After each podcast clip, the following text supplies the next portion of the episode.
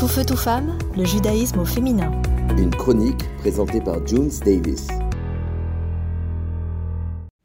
Salut à tous, j'espère que vous allez bien. On se retrouve pour une nouvelle chronique quand ton mari ne veut pas que tu te couvres la tête. J'aurais très bien pu écrire quand ton conjoint ou ta conjointe ne veut pas que tu fasses Shabbat.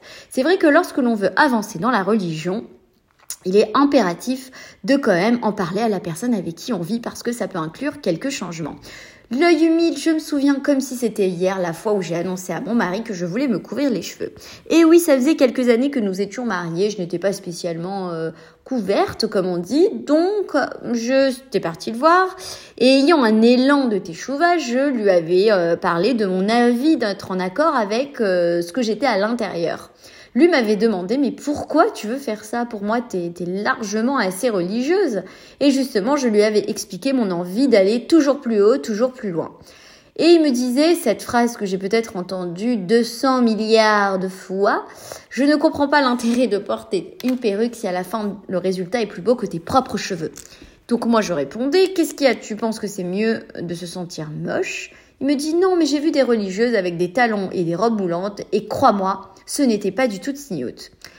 Donc, après débat, il avait quand même accepté, en, en, étant quand même assez sceptique. Mais tout d'abord, si jamais vous voulez vous lancer, en fait, vous, madame, à vous couvrir la tête, il faut se mettre en tête, même découverte, que cette démarche concerne autant l'homme que vous. Pour votre Zeus personnel, tout ça lui fait grandement peur. Votre Mr. Big ne souhaite pas sortir de sa zone de confort. Votre démarche va forcément inclure des efforts de sa part, si on se base sur le fait que certaines gentlemen sortent, euh, s'ils sortent les poubelles est un effort, avec l'histoire de la perruque, c'est la guillotine des kiffs. Pour être honnête, si vous décidez de passer le pas, vous oubliez tout de suite le bikini et ça va avoir un impact sur vos vacances puisque vous allez devoir mettre votre maillot de bain de sniout.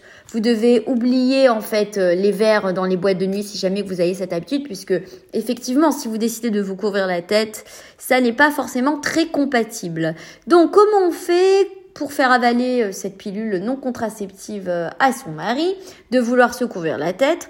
Déjà, un, vous n'êtes pas obligé de porter quelque chose tous les jours. Vous pouvez faire ça une ou deux fois par semaine, hormis Shabbat. Par exemple, le lundi et le jeudi, ou quand ils sortent la Torah. Deuxièmement, vous pouvez faire des essais. Ne vous lancez surtout pas dans un achat de perruque hors de prix.